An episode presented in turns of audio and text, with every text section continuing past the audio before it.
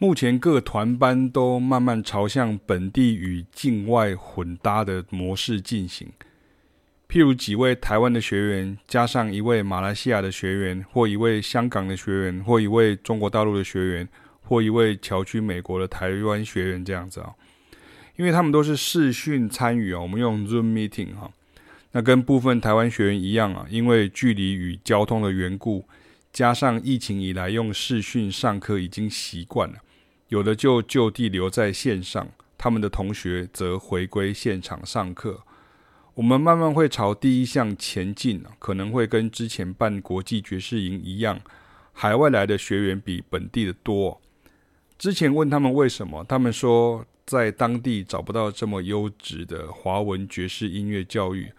即便加上机票食宿，他们来学习都觉得划算且超值。所以这种现象其实让出身本地的老师不免有些小小感叹哦，这应该不叫近乡情怯哈，成语用的不对哈，但是就是距离越近啊，反而觉得越不重要。更何况以前我还是周周跑中南部哦，台中固定驻点了五年之久，台湾台南哦，这台南少说也有两年了。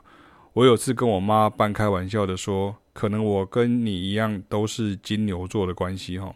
凡是做一件事情就会很认真、很持续，一直做下去，跟水牛犁田啊、黄牛拉车啊一样。我妈妈是高中历史老师退休，教学数十年，退休后开始专心陶艺创作，经常就是为了完成一件作品或是学一项技术，搞到废寝忘食。浑然不知时间流逝，像他的作品中有一种很特殊的泥边技法，很多他的陶艺老师啊，或者是同男性的同好们啊，都说这种只有董老师会有耐性这样做哈。因为我妈妈其实是董老师哈，然后他们说因为这种会太耗时间了，这种泥边的技法。我爸则是在工作上哈，属于这种使命必达的个性哦。再怎么困难艰巨的任务哦，他都拼了命也要去达成。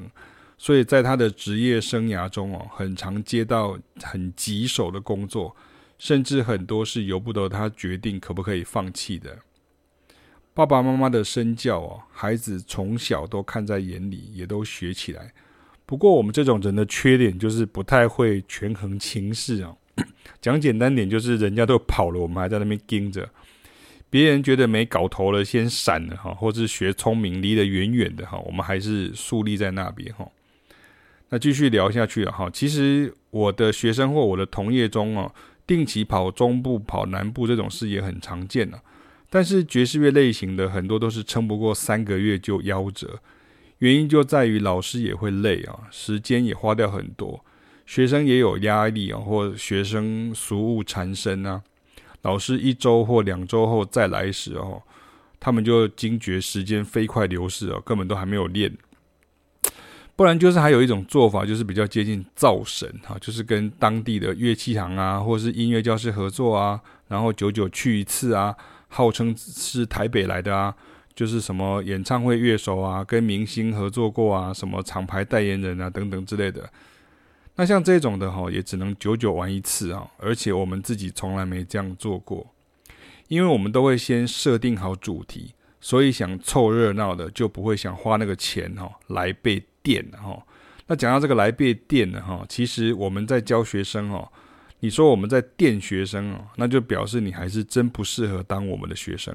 只能当个看热闹的，因为真相哈不是那样。所以说哦，这取决在学习者的心态跟决心啊。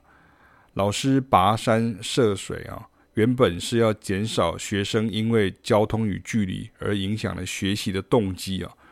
但是久而久之呢，也会出现，反正老师固定都会来，就跟巷口的超商一样啊。那我有空再去就好。然后呢，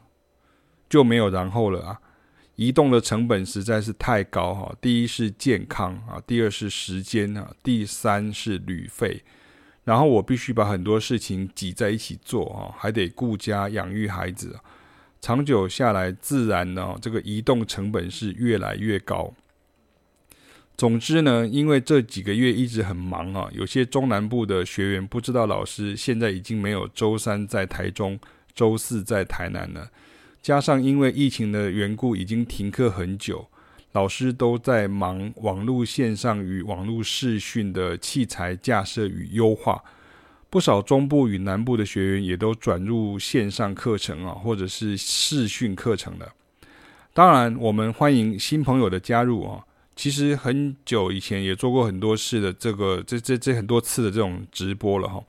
不管是解释啊所谓的上课方式啊所需程度啊或不同主题的教授方式啊，